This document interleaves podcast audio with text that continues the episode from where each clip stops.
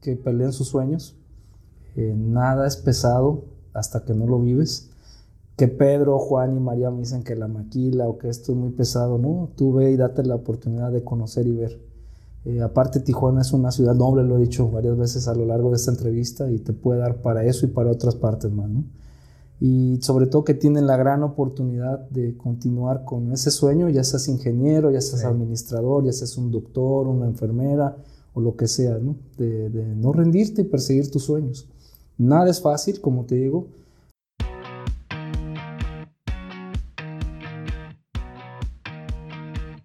¿Qué tal? Bienvenidos al podcast número uno de Industrificados y hoy nuestro primer invitado es Edgar Cerón y nos platica sobre lo que se requiere para ser un buen comparador en la industria maquiladora y qué herramientas se necesitan. Él es egresado de la Universidad Autónoma de Baja California de la carrera de Administración con un MBA en lo mismo y ha trabajado en grandes empresas como Toyota, Harman, SMK Electronics y actualmente es Supply Chain Manager en JBL. Y bueno, los dejo con la entrevista, espero les guste. ¿Tú eres originario de...? Ah, no, yo nací en Ciudad Sagún, Hidalgo. Y mis abuelos llegaron muy, muchos años aquí antes a Tijuana, en los 70s. Y ellos eran como, o sea, tan, ¿Eran ingenieros, administradores? Ah, no, fíjate, este, mi, abuelo hizo su, su, negocio propio aquí en Tijuana, este, le fue muy bien, gracias a Dios, en aquellos años, pero pues ya, ya la tradición ya no siguió, ¿no? Me hubiera gustado seguir la tradición de él, pero pues ¿De, qué era el, negocio? Mi abuelo estuvo más que nada en, lo que es la industria de la construcción. en los 70s, 80s le, fue muy bien por acá, que es una tierra muy noble. Y pues él jaló a, a la familia, tanto a mis tíos, a mi papá y todo, ¿no? Principalmente.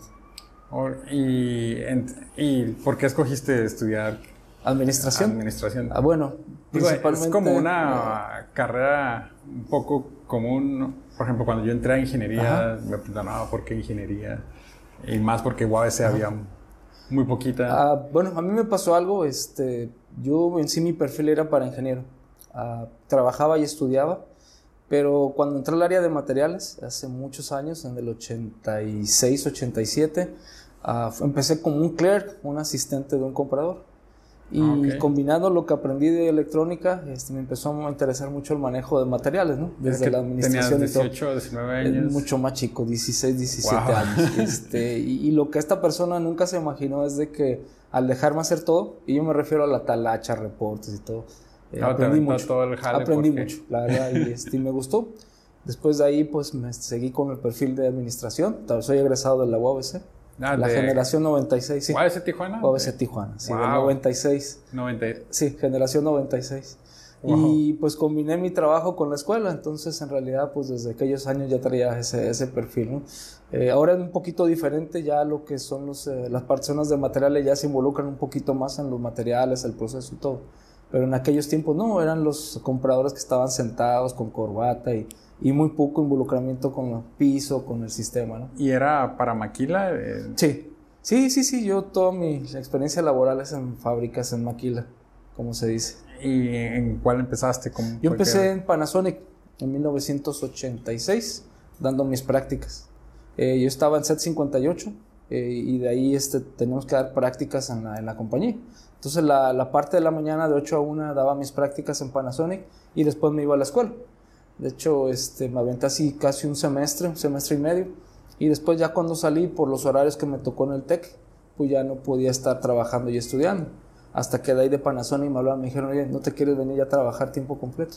Y me fui, me fui a trabajar tiempo completo. ¿Y de comprador y...? Sí, sí, estuve, de, estuve en materiales, comprador, y después me pasaron a un área que se llamaba en ese tiempo el área técnica, que éramos el enlace entre, como viene siendo como un SQE, entre calidad y proveedores. ¿Tú, ya estabas casado para...? No, no, no, yo, yo me casé hasta el año 99. ¿Qué edad tenías este, más o menos? En aquel tiempo, en el 99, ya me casé de 28 años. Ah, 28 Sí, ya, ya 28 años, sí, ya, ¿Y esa era como la, una buena edad? Para casar, sí, pues ya, yo ya tenía mi carrera, ya, ya estaba, ya, ya tenía algo un poquito más sólido. ¿Y estabas trabajando para Sí, ya estaba, estaba trabajando para Panasonic, nada más que trabajé para, en ese momento estaba en la planta de componentes. En aquellos años Panasonic hacía componentes de televisión que ya no se usa. El flyback transformer y lo que es el D-Wire. Ese componente ya es de tecnología obsoleta.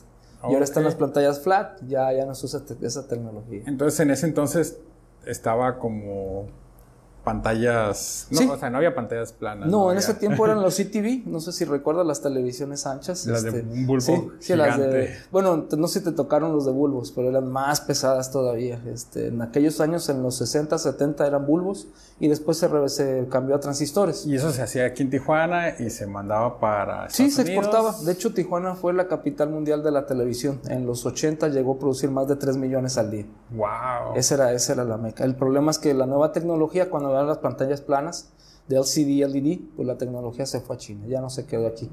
Pero este todas esas personas, digo, se movieron. Sí, sí, yo ya me fui a otra parte de, de, consumer, otros se movieron a la industria médica, etc. O sea, se esparcieron. Sí, nos esparcimos, este, que al final del día nos hemos encontrado en el camino, ¿no? Aquella generación. Y todavía te los topas en. Sí, cómo no, buenos recuerdos. La, Somos la vieja guardia, somos de la vieja guardia, la escuela japonesa. Y de ahí de Panasonic para de Panasonic fui precisamente a Harman. Cuando abrió Harman aquí en el año 2000. El año 2000. Eh, me tocó iniciar con la compañía. Este, fueron tres años. ¿Y esa qué se...? Eh, consumer. Consumer principalmente bocinas de audio. Bocinas de, sí, de audio. De audio. Eh, estuve tres años, después me fui a Toyota, otros tres años. Entonces el área en la que te has estado moviendo tú es como de electrónica, ¿no? Sí, sí, principalmente el consumer no tengo la oportunidad de haber trabajado en, este, en compañías este, médicas, pero todo es el área de consumo. ¿A qué te refieres con consumer yo? Consumer es todo lo que le llamamos audio, video, ya sea televisiones, ah. estéreos, bocinas, todo eso. Ese es el área de, consumer. Ah, ok. Es esa principalmente el área. ¿Y ahí cuánto tiempo estuviste trabajando? Ah, pues este, primero tres años, después me fui a Toyota otros tres años. Este... A ver, Toyota. Sí. Entonces, bueno, para nosotros los, los, ingenieros Toyota, bueno, para los que están estudiando todavía, Toyota es como que el lugar para trabajar, ¿no? Y de hecho tengo varios libros de... Del, la, del TPS. La filosofía de, de, Toyota y también se maneja lo que es el Kaizen, que es sí, Kaizen, este, lo que es mejora continua. Entonces, Toyota sí es lo que se cree que es. Sí, la verdad que para mí es una de las mejores experiencias que he tenido. Es como el Great Place El Great Place to Work bueno, ellos no creen mucho en eso, pero en realidad la, la forma en que trabajan es, este, es más enfocado a su sistema de proceso. ¿Y tu experiencia ahí cómo? Yo estaba en el área de... Ellos no tenían las compras directas aquí. Las compras directas se hacían a través de, de control de producción, production control. Yo estaba en un área que era el área que soportaba la fabricación de, la, de la Tacoma.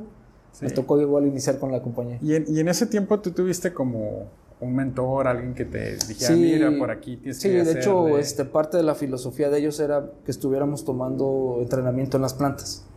Y ellos este, nos mandaron varios meses a enfocarnos en cómo era el TPS en las plantas de Toyota. Sí. Eh, yo estuve viviendo unos meses en la planta de lo que era este, en Kentucky, en una ciudad que se llama Georgetown. Y ahí fue este, donde me entrenaron para, para venir aquí a Tijuana. Y había ¿Recuerdas como una persona que haya sido como muy importante? Sí, bueno, la, la, gente ahí que me ayudó mucho, Todd Paul, que estaba en el corporativo, Jason, que estaba en la planta, y mucha gente con la que aprendí, aprendí mucho.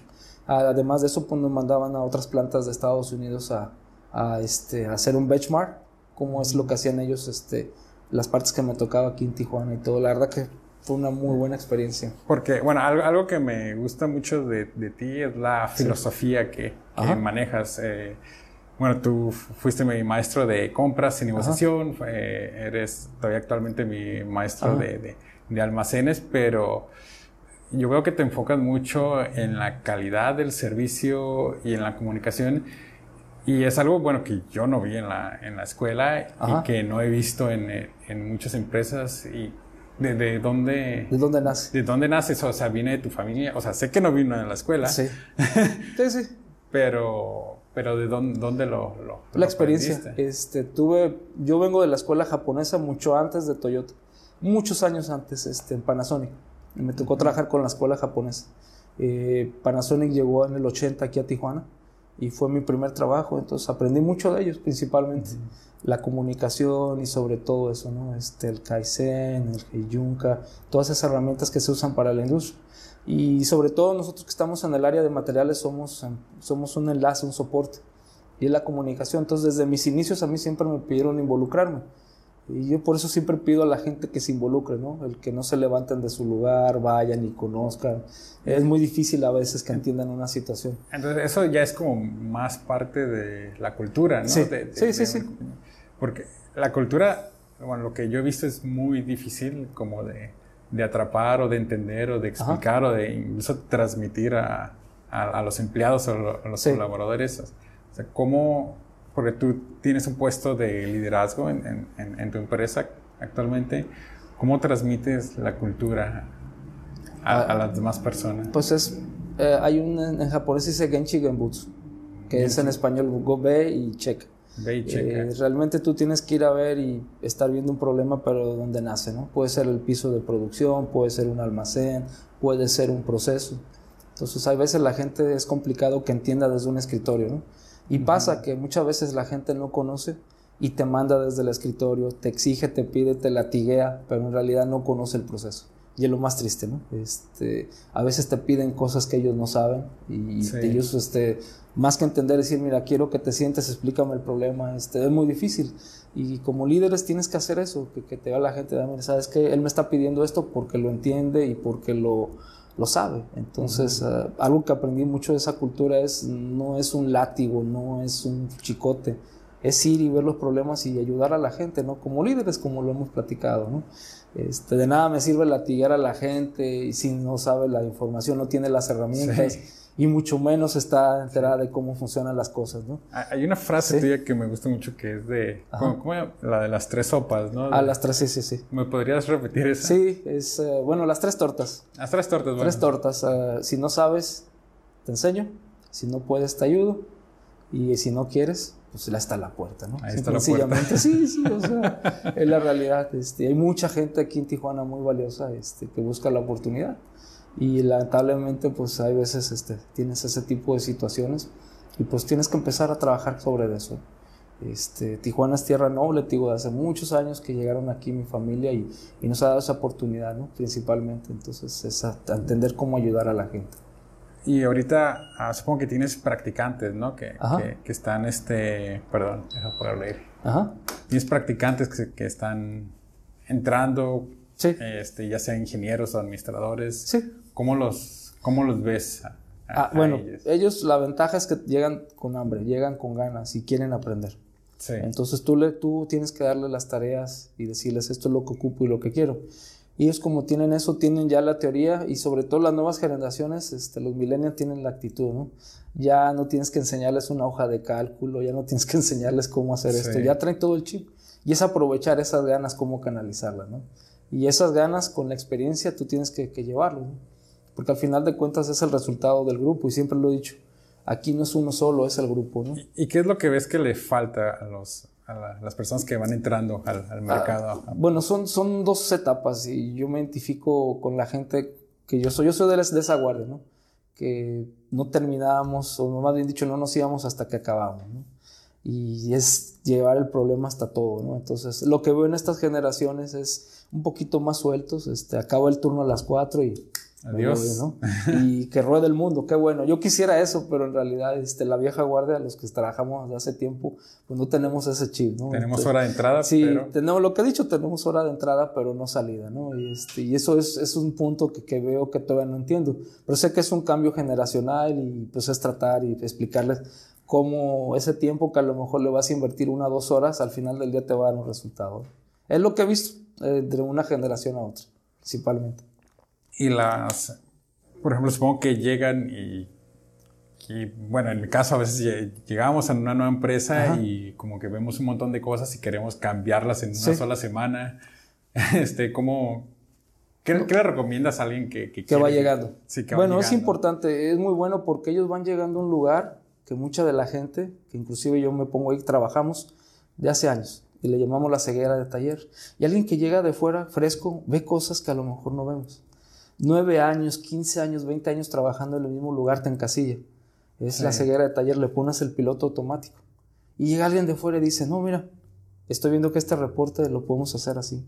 O yo veo, mira, que en vez de ir haciéndolo así de esta forma, yo veo que lo podemos hacer de esto. Y esas ideas frescas que traen este, son muy buenas. Van mejorando. Se van sí. mejorando. Entonces tú ya traes la experiencia de otros trabajos y llegas a uno y aportas. Mira, yo creo que aquí se puede hacer esto de esta forma. Y a mí me gusta prestarle atención, escucharlos. Porque pues tú te quedas, le pones el piloto automático y te quedas, te quedas, se vuelve una rutina. Y la rutina a veces mata principalmente. ¿Puedes contarme un problema como muy, muy grande que te llegaste a enfrentar, ya sea con un cliente o con calidad o con Sí, sí. Y este, en mi industria, en el consumer, se da mucho lo que es el desabasto. Y con eso lidiamos. Eh, en la parte electrónica del consumer se da un fenómeno donde las empresas se ven repasadas, rebasadas por la demanda. Y ese le llamamos allocation, que significa que mi capacidad está aquí y la demanda está arriba. Y las compañías no invierten por X o por Y, no quieren este, invertir en un nuevo lugar, en maquinaria y equipo. Y le dicen a los clientes, sabes que mi capacidad es esta, son 100 por mes y yo tengo una demanda de 500. Entonces, ¿algún, ¿Sí? ¿alguna situación que tú recuerdes que digas claro. que Estuve toda una semana y casi... Sí, me tocó una, precisamente mi trabajo, este, me tocó una situación donde un proveedor nos puso una location y nos dijo que nos iba a entregar un producto hasta dentro de 8 o 9 meses después. Este, ahí muchas veces se te cierra el mundo, pero no cuentas con que hay gente que te pueda ayudar, ¿no? Entonces, este... ¿Dentro de la planta? Fuera? No, por fuera, es, es afuera, ¿no? Este, yo te hablo por gente externa que es específica en el ramo y este, acudí a ellos. A veces hay que tocar la puerta y empezar a ver opciones. Entonces esta gente empezó a darnos las opciones de, le llamamos alternantes. Total que el problema que se deslumbraba muy grande, de 6, 7 meses, se convirtió en 3 días. Al final pudimos negociar un material alternante, nos tomó un día, día y medio en que se revisara, se aprobara y el producto nos llegó lo más rápido. ¿Y una negociación cómo la haces? Así, ¿le hablas, lo citas, se encierran en, una sala de conferencias. Sí, bueno, para empezar, sí, cuando hay un problema, lo primero que tienes es aislar. Este, si lo haces en tu rutina. Aislar a las personas sí, que pueden. Sí, sí, es, tú tienes que decirle a tu jefe, sabes que necesito aislar, necesito apartarme, porque este es un problema que necesito tratar. El día a día te consume, y más si trabajas en una operación. Entonces tienes que aislarte, buscar la forma y empezar a tocar los medios. Con los horarios, tú trabajas con gente en Asia y en Europa. En Asia tienes que quedarte después de las 6 de la tarde y en Europa madrugar o empezar a hablar desde la medianoche. Entonces, ¿Para Asia hablas en chino? O no, en inglés. Inglés, es el idioma de los negocios. Europa en inglés también. En todo. El, inglés es el idioma de los negocios. Y lo que vivimos aquí en frontera, pues tú sabes que el idioma inglés es, parte Entonces, de cuando te llega a ti un currículum de personas y que no traen el inglés. Pues se les puede dar la oportunidad. ¿Sabes sí, sí, sí, sí, sí, sí, pues igual que, que, todos, yo, yo no nací hablando inglés. Y a mí mucha gente me tuvo la paciencia en aquellos años, me dijeron, ¿sabes qué necesito que, que estudies inglés? Para que tú brinques a otro nivel. Pero sí se les exige después. Sí, sí, al final del día sí, porque tú vas a lidiar ya con, con gente que no está aquí, que habla otro idioma. Porque había escuchado yo con algunos reclutadores que era como que, o sea, inglés es el mínimo que necesitas. Sí, y, sobre todo hay que, hay que poner porcentajes, ¿no? Este, me dicen, ¿qué inglés habla? 100%. Pues nadie de nosotros habla 100%. o sea, yo, veo, por ejemplo, series y todo y, este, y yo no hablo al 100%. Y este, se les da la oportunidad porque ya llevas tanto conversacional como por escrito. Y hay veces en una llamada, pues tú tienes que darle pauta y decirle los objetivos a tus proveedores o a la gente con la que estás hablando. Entonces, este, sí tienes que llevar un poquito de, de lo que es el idioma caminado. Pero sí, así a veces se, se, les pide cierto porcentaje. Se les da la oportunidad. Ahora hay muchas puertas donde pueden ellos aprender y todo. Y después de Harman, ¿se llama? Donde trabajas. Sí. Después de ahí, ¿qué, ¿qué sucedió?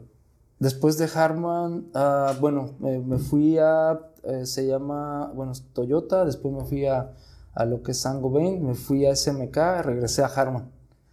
son muchas Son muchas empresas, sí, en todo este tiempo, ¿no? Principalmente. ¿Y te salías porque oportunidades, oportunidades. Mejor, oportunidad. Sí, para mejorar. Este, hora que regresé a Harman, la, la, la última vez fue porque cerraron un proceso en Norwich.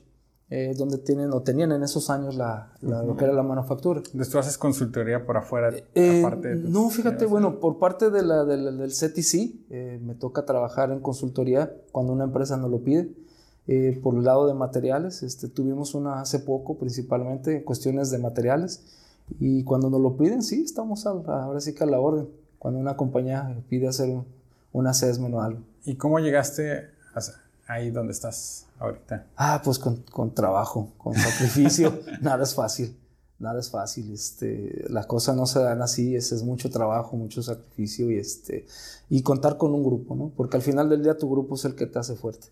Y ahorita los contratos que ustedes agarran son para estadios y para... Sí, bueno, actualmente la compañía pues tiene ese, ese tipo de, de, contratos y todo, este, pues es parte del, del nombre de la compañía, principalmente. Tenías un contrato para Tokio, para... Sí, las Olimpiadas. Las Olimpiadas, este, ¿y vas a ir? Eh, ojalá, ojalá pueda. Te van a mandar. Sí, este, de, de Tokio, bueno, pues a eso está lo que es este Hong Kong, un parque de Disney, que es de los últimos proyectos que llegó. Okay. Y así van llegando sobre la marcha y también se dan este, contratos este, con, otras, con otras cadenas, estadios, etcétera, sí. Y hay una planeación muy grande para, para eso, ¿no? Sí. ¿O te los avientan a quemar ropa? No, y... no, es que realmente, mira, ahí lo voy a decir, muchos de los vendedores no son planeados, y es la verdad. Y no me ha tocado hasta ahorita conocer un vendedor que se planee. Y los vendedores son, y, y lo sabemos, les gusta hablar. Les gusta, les gusta hablar. hablar y les gusta decir que sí y todo. Y lo que me ha tocado es, no nada más en mi trabajo, sino anteriormente, es que no conocen el proceso. Entonces ellos, por decir que sí al cliente, toman una venta o algo, pero es muy difícil, complicado que conozcan y vean el proceso. Es muy bonito estar desde una oficina haciendo el trabajo, pero también hay que ver cómo está la otra parte. Igual me pasa a mí. Yo les puedo decir que sí, pero no conozco que mi proveedor o, o cierto proceso tiene un, un cuello de botella. Entonces, la comunicación, regresamos. La comunicación hacia el final del día. Yo puedo decir, les vende un proyecto muy fuerte, necesito que trabajes dos turnos, y lo tuvimos hace poco. Entonces, cuando tú quieres comunicar algo, Ajá.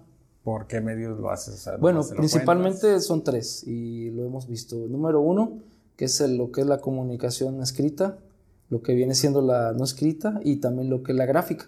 Entonces, ahora hay muy buenas herramientas en, en, en website, que es el WebEx, Zoom, que hace poco me enteré que existe esa. Ajá. Y es una herramienta donde tú, hasta a través de una plataforma, lanzas una junta, puedes estar en la junta haciéndola por video o tú puedes poner la información y, y la vas repasando. La, y hacer la minuta al final. Y hacer la minuta. Eh, lo, lo, más importante es que vas caminando la información.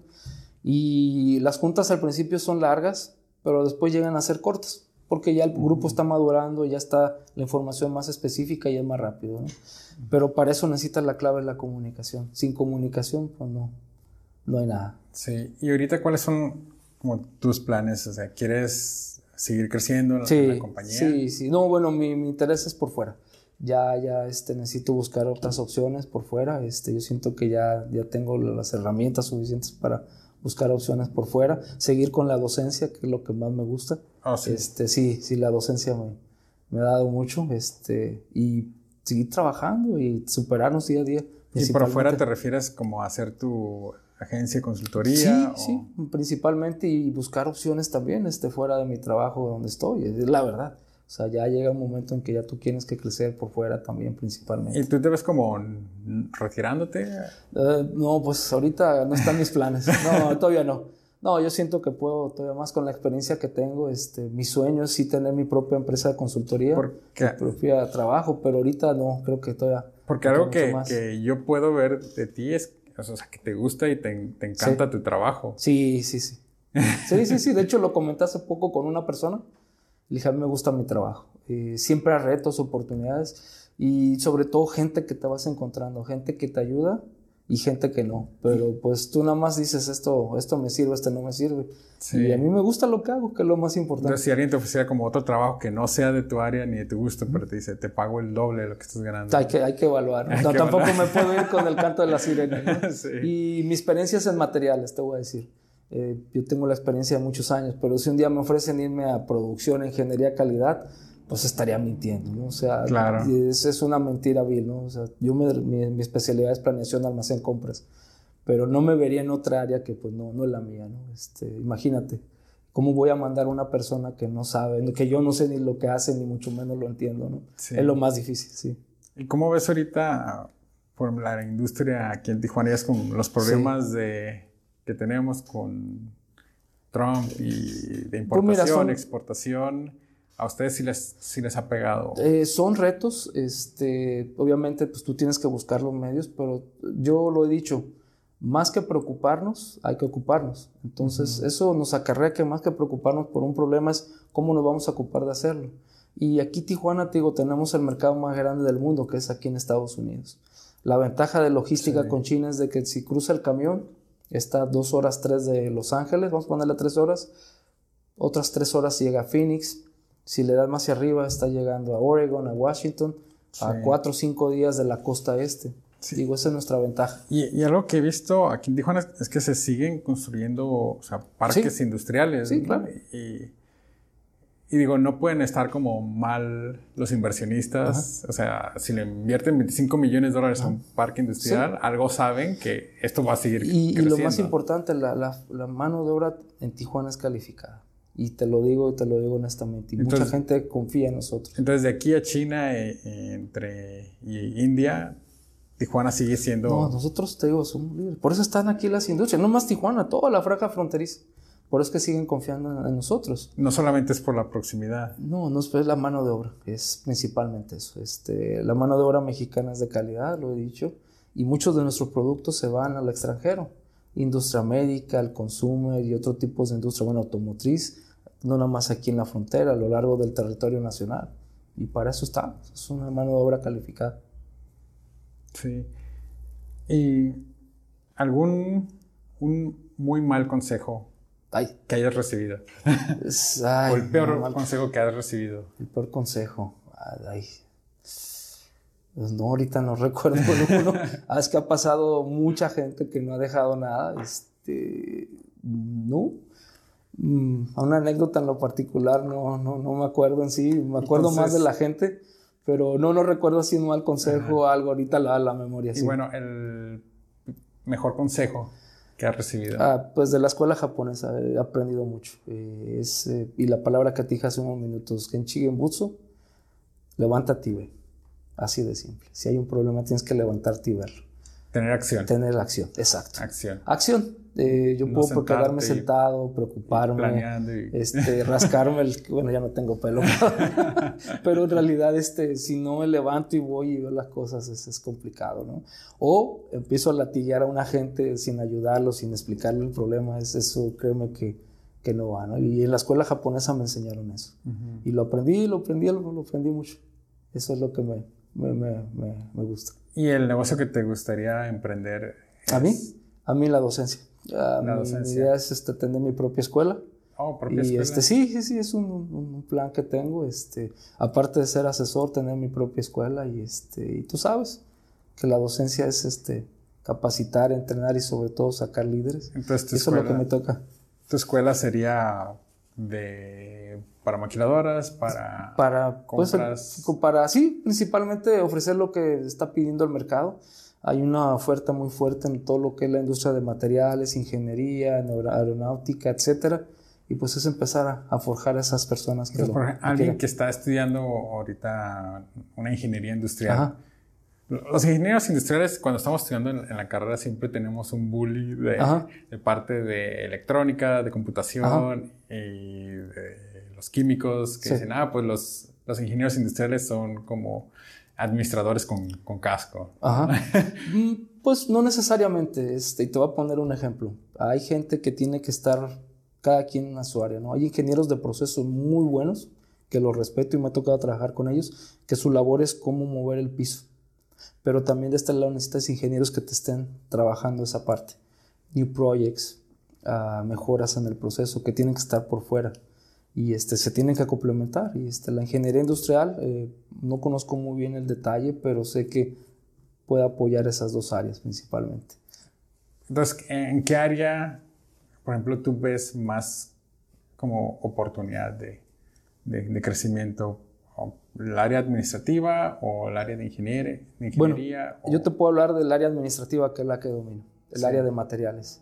Esa es la que domino, ese es el área que, en la que trabajo. Pero también ya se le está dando el perfil a los ingenieros de conocer el material, de saber cómo es. Ya los perfiles ahorita es cómo administrar un material, no nada más conocer los procesos, sino cómo administrarlos. Cómo entender un supply chain, cómo entender desde dónde nace todo, etcétera. Y ese es el perfil a los que se le está llevando. Y la, la relación que tú llevas con los vendedores, no, tus vendedores internos, sino los, tus proveedores, Ajá. este, como es algo que he escuchado ahora que estoy tocando puertas con, con proveedores locales es la, la, parte de corrupción, ¿no?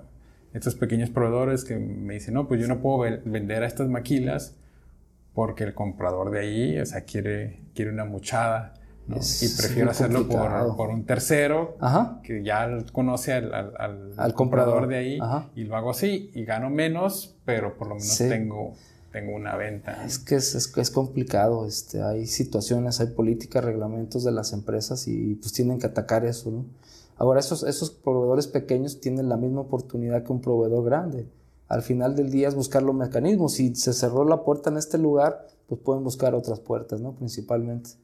Entonces, ¿cómo ustedes han como lidiado con, con esa parte de, pues, de, corrupción? Políticas, principalmente. Políticas y monitoreo. monitoreos, etcétera. Es, es, esa parte, es bien importante. ¿Y cómo, cómo funciona en sí el, el, monitoreo? El monitoreo, ¿no? Pues se hacen, bueno, eso lo maneja un grupo legal. Le ves un carro nuevo al sí, compra, sí. o sea, para empezar, pues no, no, no, no, no hace sentido, ¿no? O sea, un comprador el sueldo no te da para tener ciertos lujos o ciertos datos, ya ni yo, ¿no?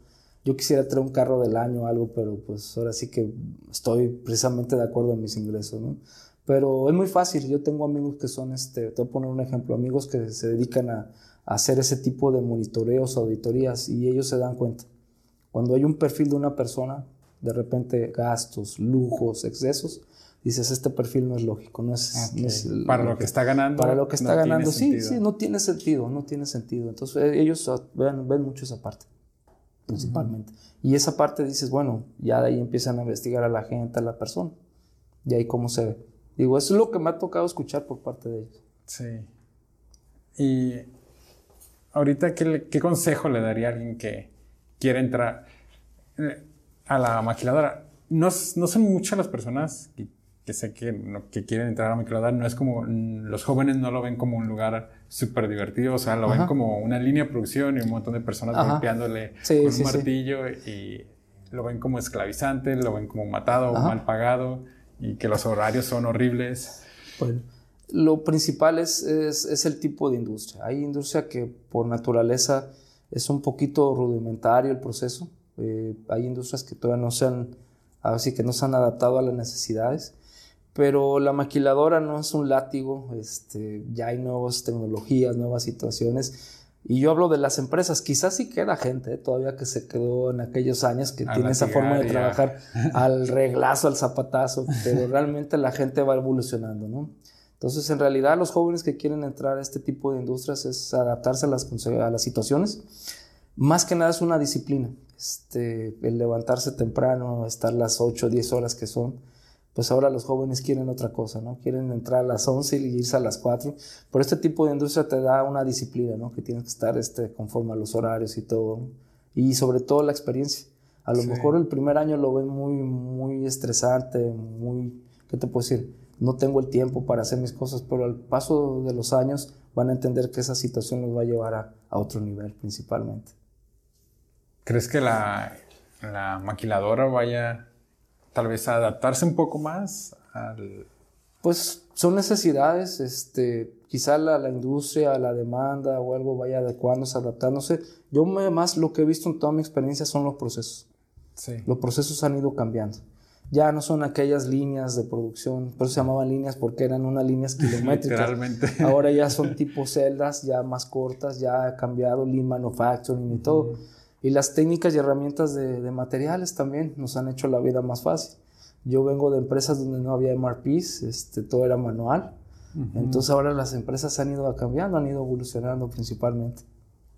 ¿Algunas eh, herramientas que puedan aprender fuera de la escuela y de la maquila? Sí, bueno, para, número uno, principalmente la paquetería. Este, muchos de los reportes, ahora las, los, los, lo que son los ERP, tener la opción de bajarlos a un sistema que viene siendo una paquetería.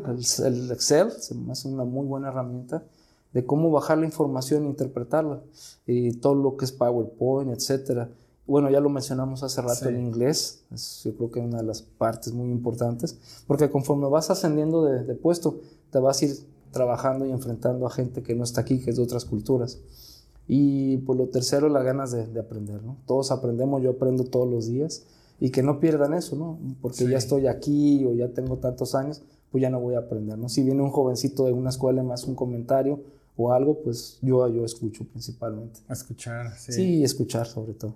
Es lo que me, me he topado, ¿no? Cuando eh, en, en, otras empresas que he trabajado, que, que solamente los, los, gerentes, los directivos dicen lo que quieren, dicen cómo lo, lo deben de hacer y a veces pues venimos con, queremos proponer, ¿no? Queremos cambiar, queremos hacer el no, cambio. sobre todo hay que escucharlo, y sí. Es como, no, no, así hacemos las cosas aquí, ¿no? La... Te voy a poner un ejemplo, y eso lo hice hace años en el trabajo. Antes nosotros teníamos una hojita, la hojita viajera, donde Oh, yo sí. quería que me aprobaran algo, y ahí se quedaba en el escritorio de mi jefe una semana.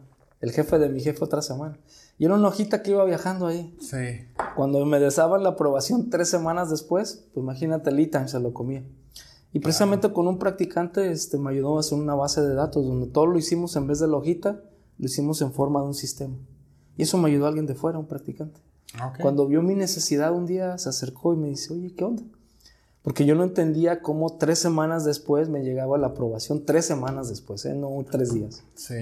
Y se había comido todo el tiempo. semanas. ¿Y qué decían los jefes? No, pues este, no tuve tiempo, no me avisaste, este, Claro. tengo mucho trabajo, lo de siempre.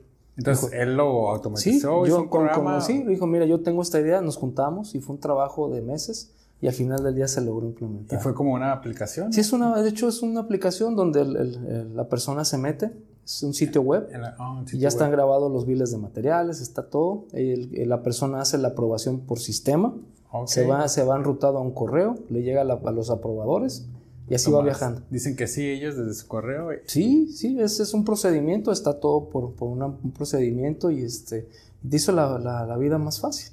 Ahora todo lo te estás traqueando y ya aparece por lo que es este, lo que es el día que se hizo, cuándo probó la pers- primera persona, segunda, tercera. Y ahí va. Entonces, ya de papel lo empiezan. Sí, es que así es, ya esa tecnología es la que te está ayudando, te digo, y eso es lo que tú tienes que ver. ¿Por qué? Porque todo va cambiando, todo va cambiando. Si me quedo con la hoja viajera de hace 20 años, Sí. imagínate.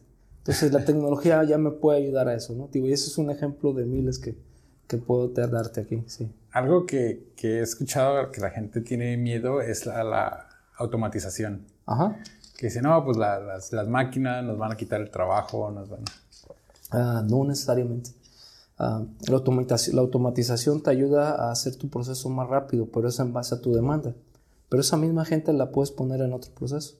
En algo donde ocupe pensar, ¿no? Sí, Donde- sí, o sea, y hay gente muy valiosa que a lo mejor estuvo, en- no sé, está haciendo una parte en el proceso, pero tú le puedes dar este, la ubicación en otra parte. Digo, ¿Has visto procesos como de automatización aquí en Tijuana donde se hacía de una manera eh, muy tal vez artesanal o, Sí. manual y Sí, sí, pusieron una máquina y esa persona ¿qué le pasó? Sí, pues esa persona ahora se convirtió en el, ahora sí que en el alimentador, el que está dándole el material, porque las máquinas necesitan el abastecimiento. Claro. Entonces la máquina te funciona 24/7, pero si no le haces su mantenimiento y aparte le estás abasteciendo de partes, pues esa persona se convirtió en eso principalmente o se le reubica a otra parte.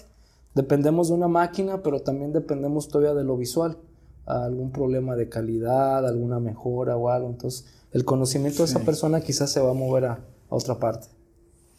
¿Y cómo ves ahorita a la industria 4.0? 4.0. Y es que, que todo tiene que estar conectado, o sea, desde el almacén Ajá. hasta el, el punto de, de venta, hasta el cliente final, Oh, ok, ok, sí. en un solo, en, Sí, en un en solo sistema. Es el ERP. Sí, sí, esa es la herramienta global. Y lo platicábamos. eh, desde que tú vas a cual- cualquier tienda, un Ox, un Soriana o algo, ese ERP, una vez que la cajera, el cajero escanea, ya le da la actividad a otra, a otra área. Abastecimiento, proveeduría. Y el ERP etcétera. lo manejan todas las ma- maquiladoras. Bueno, nosotros manejamos uno, este, pero todas las compañías manejan sus ERPs. A lo mejor no a un nivel de un SAP Oracle, que son muy caras eh, las tecnologías, la implementación sobre todo, pero tienen sus ERP propios. Y eso hace que tu trabajo sea más fácil. Este, si no lo tienes de esa forma, pues el control manual, si lo estás haciendo manualmente, tiende mucho a algún error, una equivocación principalmente. Entonces sí, sí, los, los ERP o lo que tú mencionas, la tecnología 4.0 es lo que ayuda a una compañía que sea más, más ágil y sobre todo que el resultado está en vivo. ¿no? Si tú me pides un resultado es un clic y me da la información y no esperarme hasta mañana o pasado. ¿no? Sí. Eh, fíjate, ah, algo, una frase que escuché hace poco dice, las personas, dice, la, las máquinas están haciendo ahorita el trabajo de, de, algunas personas, ¿no? Pero el problema no es que las máquinas estén quitando el trabajo, sino que las personas están haciendo el trabajo que lo debería hacer una máquina. Eh, bueno, el trabajo de una máquina es hacer tu proceso más rápido, lo comentaba, más eficiente. Pero una máquina no piensa. Una máquina no dice, tú la programas y la máquina te va a hacer lo que pide. Sí. Pero la máquina no te va a decir, stop, ah, mira, ¿qué te parece si lo hacemos de esta forma o algo? para, eso está el, para, eso está el, factor humano. Alguien que... Alguien, alguien que está atrás de eso. Que pueda hacer una negociación, o sea... Sí, sí, para eso es el factor humano. Una máquina no te, bueno, hablando de un proceso productivo, no te va a hacer eso. Porque la parte creativa, la parte de conexión humana... Eso, eso, eso nunca va a acabar, eso son las personas. Este, y pues la gente tiene ideas tiene información útil y si esta máquina me puede hacer esto, ¿por qué no me puede hacer esto también? ¿Por qué no hacerlo más eficiente y efectivo? Y se puede ir mejorando día a día principalmente. ¿Qué, qué países están aquí en, Tijuana? O sea, en cuestión de, empresas. Bueno, en aquellos años que empecé Japón, quizás ya la inversión sea mínima. Ah, bueno, ahorita veo fuerte a Samsung, que es coreano.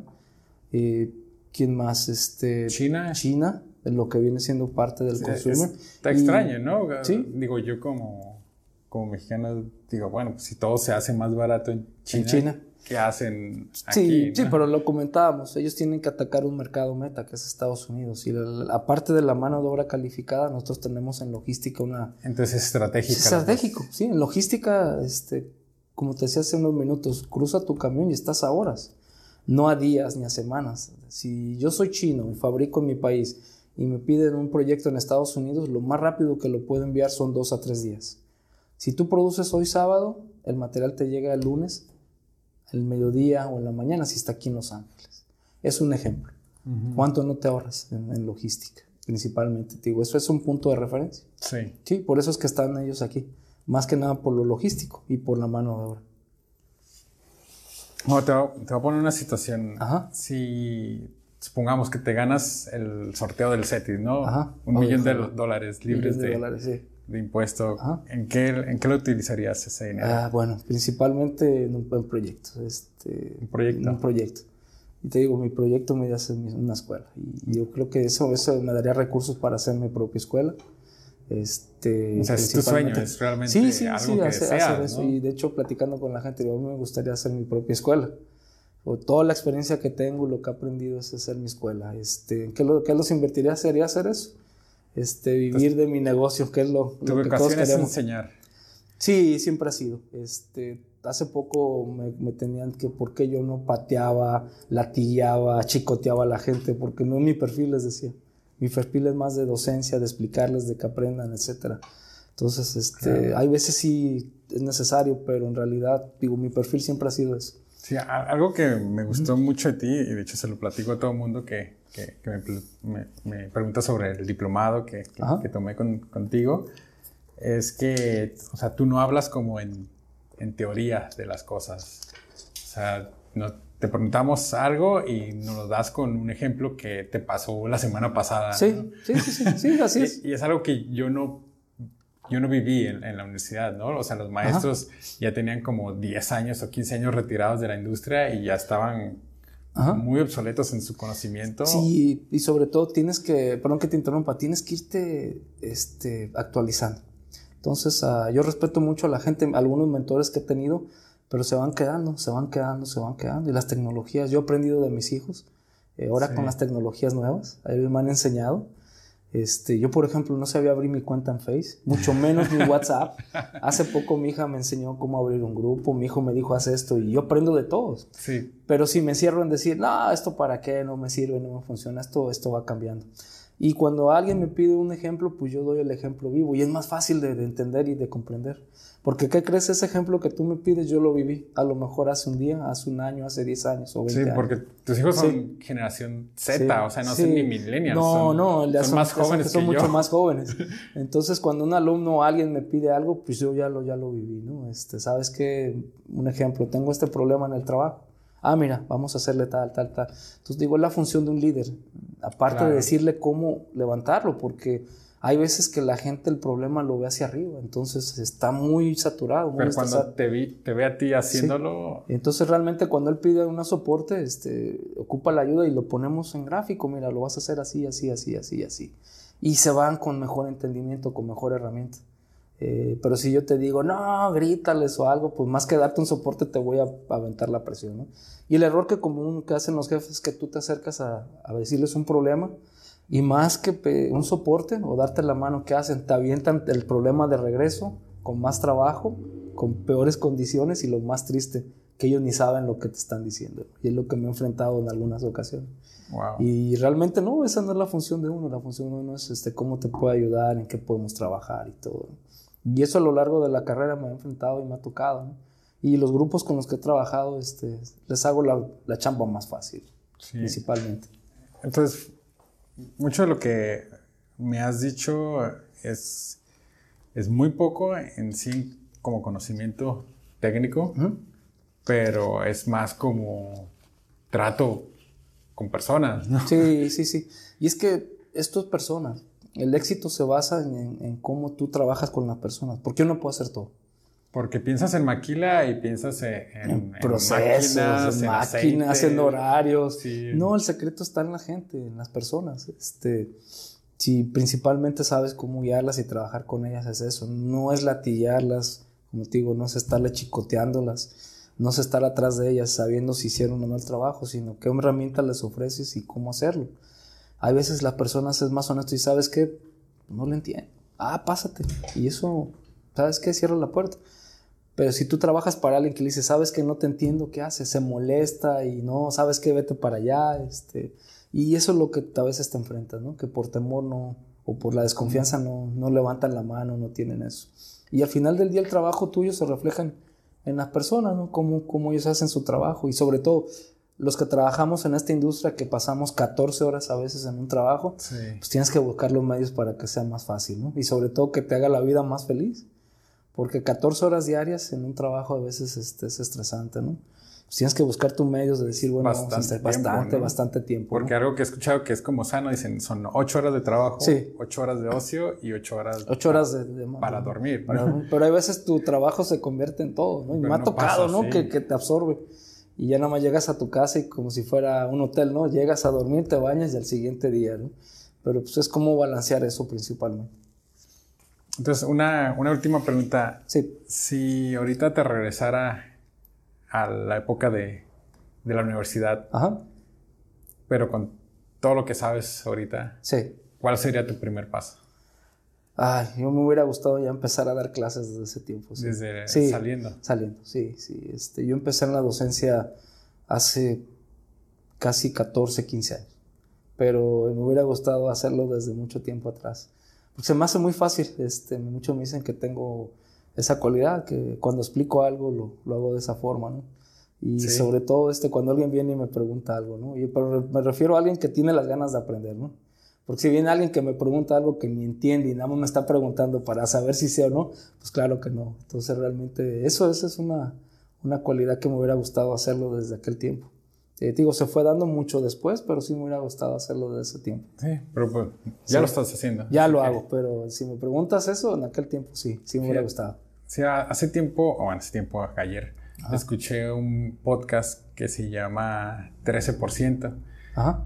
Y se, llama 13% porque sola, dice que solamente, en un estadístico que hicieron, solamente el 13% de la población trabaja en lo que realmente le gusta. Uh, curioso, sí. Sí, entonces tú ahorita estás como que ya en, a la mitad del camino, ¿no? Ya por estar como que en tu trabajo de, de, sí, sueño. Sí, sí, sí, ya vamos para eso, principalmente, pero pues lo más importante es que me gusta, ¿no? Si realmente no me gustara lo que hago, pues imagínate. Este, fuera muy complicado, una, llevaría una cruz aquí, pero me gusta el trabajo que hago, me gusta la docencia, me gusta todo. ¿Te gustan las dos cosas? Sí, siempre sí me gusta, me gusta más, más, más cuando me ponen el reto, ¿no? Este, sabes que tenemos esto y, digo, y con la experiencia te enseña, ¿no? A lo mejor al principio se te hace muy complicado, pero en aquel tiempo mis mentores, la gente que me ayudó me hizo ver las cosas de esa forma, ¿no? Eh, principalmente. ¿Alguna, ¿Alguno de tus mentores que te haya dejado como marcado? Pues sí, desde aquellos años de la escuela japonesa tuve japoneses. Uh, ¿Cómo se llamaba el japonés ay, que te.? Pues ay, Chicago. Muchos, no, Chicago no, ojalá fuera mi mentor, pero mucha gente en mi primer trabajo en Panasonic, muchos japoneses que, que, que tuve, este, me enseñaron mucho. No recuerdo ahorita el nombre, el apellido, este, pero te puedo decir que, que aprendí muchos de ellos, ¿no? de, de, de la escuela japonesa que ahora es diferente. Ahora ha cambiado, se ha puesto un poco light, pero aquellos años eran mucho más... Más rígida. Más rígida, muy rígida. Ellos, ellos, esa generación fue los baby boomers que salieron después de la sí. Segunda Guerra Mundial. Entonces, esa generación fue la que le tocó sacar al Japón de las cenizas. Claro. Entonces, eran muy duros, muy estrictos, pero lo que aprendí mucho de ellos es muy estrictos, pero te enseñaban, pues es, es lo bueno. Esa, sí. Y es esa escuela lo que la que aprendí mucho. Y tú eres de la generación X. Yo ¿no? soy de la X, que es una generación después, entonces se combinó mucho esa parte, sí. Sí, pues de hecho, o sea, los baby boomers fueron los que este, de, impulsaron como toda esa parte sí. tecnológica, ¿no? Sí, sí, sí. A ellos les tocó mucho esa parte y las experiencias, ¿no? Cuando me tocó estar por allá, perdón, y ver cómo un país de las cenizas nació, o sea, tú vas a Hiroshima, Nagasaki, y tú dices, aquí no, aquí no pasó nada, o sea, esto no lo puedo creer. Aquí tú, pasó una bomba atómica. Aquí y... no, no, en realidad no se ve, no, no, no se ve, no, tú no lo puedes creer, la verdad, no lo puedes creer. Este, guardan ciertas partes o, o áreas como un recordatorio, como, no sé cómo llamarle, una placa donde sí. se hacen ceremonias, pero, pero tú ves alrededor la ciudad y, y eso es lo que a mí me gustó y aprendí mucho de Sí, algo que, que, escuché es que lo, lo, o sea, después de la Segunda Guerra Mundial los japoneses profesionistas Ajá. regalaban su trabajo sí. al, al, país sí, para ellos, levantarlo. Sí, de hecho, la, la, las cuestiones de que muchos salieron al extranjero, Inglaterra, Estados Unidos y regresaron. Estudiaron y regresaron. Y... Sí, estudiaron y regresaron. Y este, ese fue la, la, clave del éxito. Y muchas compañías empezaron a crecer, a crecer. Toyota, Panasonic, en esos años, Sanyo, bueno, muchísimas compañías japonesas, al crecer, al crecer, que se empezaron a expandir principalmente. ¿Y qué crees que necesite Tijuana para crecer de esa manera? Porque, por ejemplo, eh, yo conozco ingenieros aeroespaciales, Ajá. ingenieros este, electromecánicos, o sea, que saben armar un carro así desde sí. cero, conocen todas sus partes y trabajan en, ahí en, en, en procesos. Sí. O sea, todos los ingenieros que se necesiten para hacer cualquier cosa que Ajá. exista fuera de, de México. Este... Pues principalmente la visión. Este, muchas de las veces tu visión tal vez no se comparte aquí, tienes que ir a tocar puertas. Sé de casos donde en el extranjero sí te abren una puerta y si sabes que en México no tienen una oportunidad, pero vente. Aquí no hay inversión. Aquí es muy difícil que un empresario crea en tu proyecto. Este, muy, muy difícil. Tienes que ir tocando puertas, puertas. Pero alguien lo va a hacer. Entonces, este, tal vez la oportunidad no está aquí o tienes que ir viendo hacia otras partes. Este, es difícil, es complicado, pero ahora con las redes sociales sí, porque, es más digo, fácil. Si otros países vienen aquí a Tijuana a fabricar sus productos, Ajá. ¿por qué nosotros no podemos fabricar nuestros no, propios y, productos? Y México es líder a nivel mundial, bueno, no se diga a, nivel, a nivel este, de lo que es, por ejemplo, si tú vas a otro país, conocen mucho México en lo que es sus alimentos, sus bebidas, y pues realmente la, la cocina mexicana, todo eso, o sea, imagínate en qué lugar está. Bueno, no voy claro. tan lejos aquí en Baja California. O sea, claro. cuánta gente próspera ha estado aquí, ¿no? Sí, que ha otros niveles. Tenemos hasta turismo este, furi, ¿no? De sí. personas que les gusta la comida de aquí de sí. San Diego, vienen especialmente los restaurantes. Este, en realidad, pues digo, es una industria que, que, ha generado muchos dividendos. Y esto no tiene mucho, ¿qué te gusta? 10 años para acá. Uh -huh. Realmente es un boom que se dio. Entonces, al igual que eso, pues la gente tiene que ir buscando sus oportunidades principalmente. Y yéndonos un poquito más a, a tu área, por ejemplo, bocinas alguien de aquí de Tijuana podría hacer uh, bocinas de esa calidad? Sí, sí, sí, también. Mucha gente que tiene la experiencia, muchos ingenieros que he conocido que entienden eso y que se puede hacer, claro. O claro, sea, juntamos a alguien de compras que ya estuvo en, en sí. esa empresa, alguien de diseño, ingeniero, claro. procesos y, y puedes echar que, a andar tu negocio. Y una claro. persona que tenga dinero y que tenga el proyecto y claro que se puede. Sí, y no nada más en esta área, en muchísimas áreas, en médicas, aeronáutica, todo. O sea, hay mucha gente que pasa aquí en el mercado que lo Autos puede hacer. podríamos hacer aquí. Sí, de hecho ya hay, hay este, algunos este, ensambladores mexicanos ya con prototipos y todo. Sí, sí Pero las marcas siguen siendo extranjeras. Sí, y porque lamentablemente es muy consumista la gente, ¿no? Si ve un carro de un negocio propio y ve un carro, una placa reconocida, pues dices, me voy por acá, ¿no? Muy complicado que la gente crea en tu producto, pero pasando los años se va a ir generando esa confianza y todo. Sí. ¿Y por qué crees que no lo hemos hecho? ¿Por falta de visión? Como lo mm, por visión, número uno, los recursos también, porque tienes que ir abriendo puertas y tienes que ir abriendo mercado y eso es, es costoso. Los primeros años es picar piedra, no esperas una ganancia. Entonces, eh, muchos al estar haciendo eso van consumiendo sus reservas, sus recursos. Y es muy complicado. Por eso sí necesitas eso principalmente. Porque eh, incluso el, invertir, por ejemplo, en un edificio o en unas oficinas, la gente lo ve como normal y lo ve como algo no riesgoso. Dicen, ah, ok, pues ahí va a estar la inversión y no se va a mover, pero no va a generar tampoco ganancias. No es como un producto, ya sea si haces una bocina y le inviertes en la, en, la, en la, marca, si sabes que puede ser una bocina de buena calidad, calidad? y quieres que sea reconocida, pues ocupas invertirle en... Sí, y sobre todo este, ir abriendo mercado, ¿no? Porque tu producto lo tienes que ir a dar a conocer.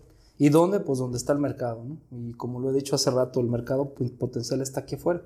Está aquí al en Estados Unidos. Estados Unidos. Tenemos a los más grandes consumidores. Tenemos al, bueno, y no me voy tan lejos, California, la séptima economía mundial. O sea, imagínate pega en California. La podríamos romper así. No, ya rompes el paradigma y rompe, pega en California y mira, se va a los otros lados principalmente.